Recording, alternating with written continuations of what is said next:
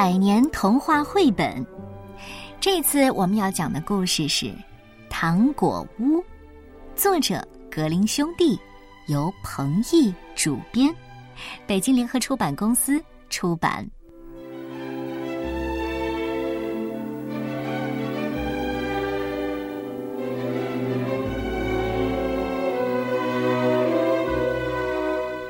在靠近森林的一个小木屋里，住着木匠和他的一对儿女。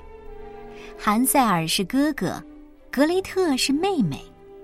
美丽的春天来到了，可是家里的不幸却没有随着冬天而消失，因为爸爸生病了，而且越来越严重。可怜的木匠病得没有办法工作。也没有办法照顾韩塞尔和格雷特。如果一直这样下去，孩子们也要病倒了。木匠只好让韩塞尔和格雷特独自到城里去，去找一个叫做艾尔蒙的医生，他是唯一可以帮助他们的人。木匠担心不已，不停的叮嘱着他们：“千万记得要沿着大路走。”别跑进森林里，不然会迷路的。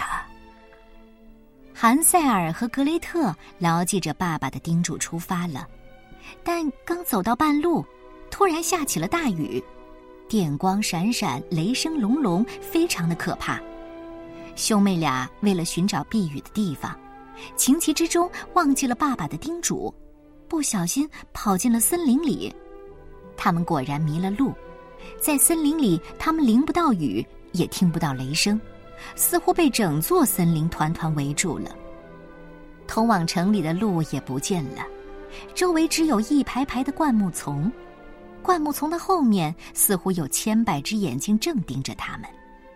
他们开始感到害怕，不安的念头一直出现在脑海里。啊，怎么办？爸爸生病了，会有人来找我们吗？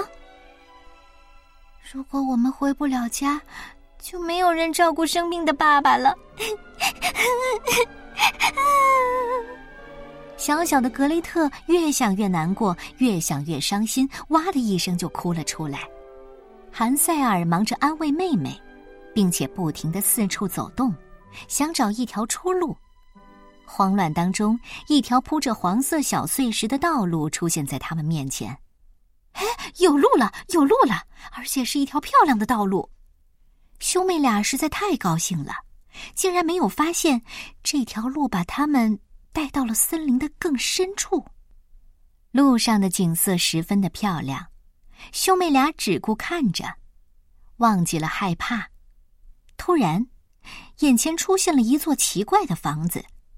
走近一看，这房子竟然是用海绵蛋糕做成的。更棒的是，屋顶是一整片棉花糖，四周的墙壁上撒满了白雪一样的糖粉，墙上插满了各种巧克力和棒棒糖，屋顶上的烟囱还是用拐杖糖做成的呢，真像是在做梦呢！对呀，我可从来没见过。兄妹俩又叫又笑的跳着，他们抓下糖果就往嘴里塞，像是要把房子都吃掉一样。他们早就把害怕这回事儿给忘得一干二净了。这时候，一阵浓浓的香味儿从糖果屋里飘了出来。兄妹俩从来没有闻过这种香味儿，他们不由自主的跟着香味儿走进了屋里，想着屋里一定也堆满了各种各样的糖果。他们一打开门，可怕的事情就发生了：一个大怪兽张牙舞爪的。挡在他们面前，怪兽一看到他们，就露出了坏坏的笑容。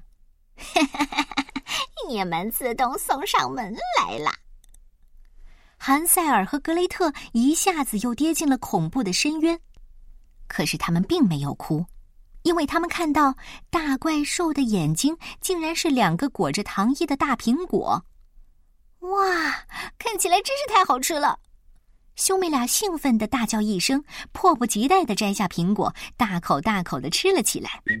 他们俩的动作实在是太快了，怪兽根本就没来得及阻止。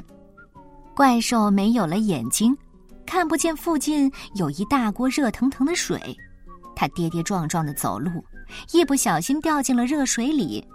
怪兽的身子是海绵蛋糕做成的，在热水里很快就化掉了。过了一会儿，锅里传出阵阵杏仁味儿，还混合着浓浓的枫糖味儿。原来那锅热水已经变成了一锅香喷喷的糖浆。兄妹俩想起了生病的爸爸，如果爸爸可以喝到这么美味的糖浆，一定可以很快好起来。他们赶紧找了个瓶子，装了满满一瓶子糖浆，准备带回去给爸爸。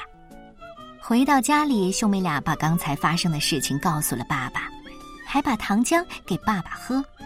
没想到这个糖浆真是神奇，爸爸才喝下去没多久，整个人就觉得舒服了很多。全家人又快乐的聚在一起，每个人的脸上都堆满了幸福的笑容。这个时候呢，在森林的深处，糖果屋正在慢慢变小，最后消失不见了。再也不会有小孩子遇到可怕的大怪兽了。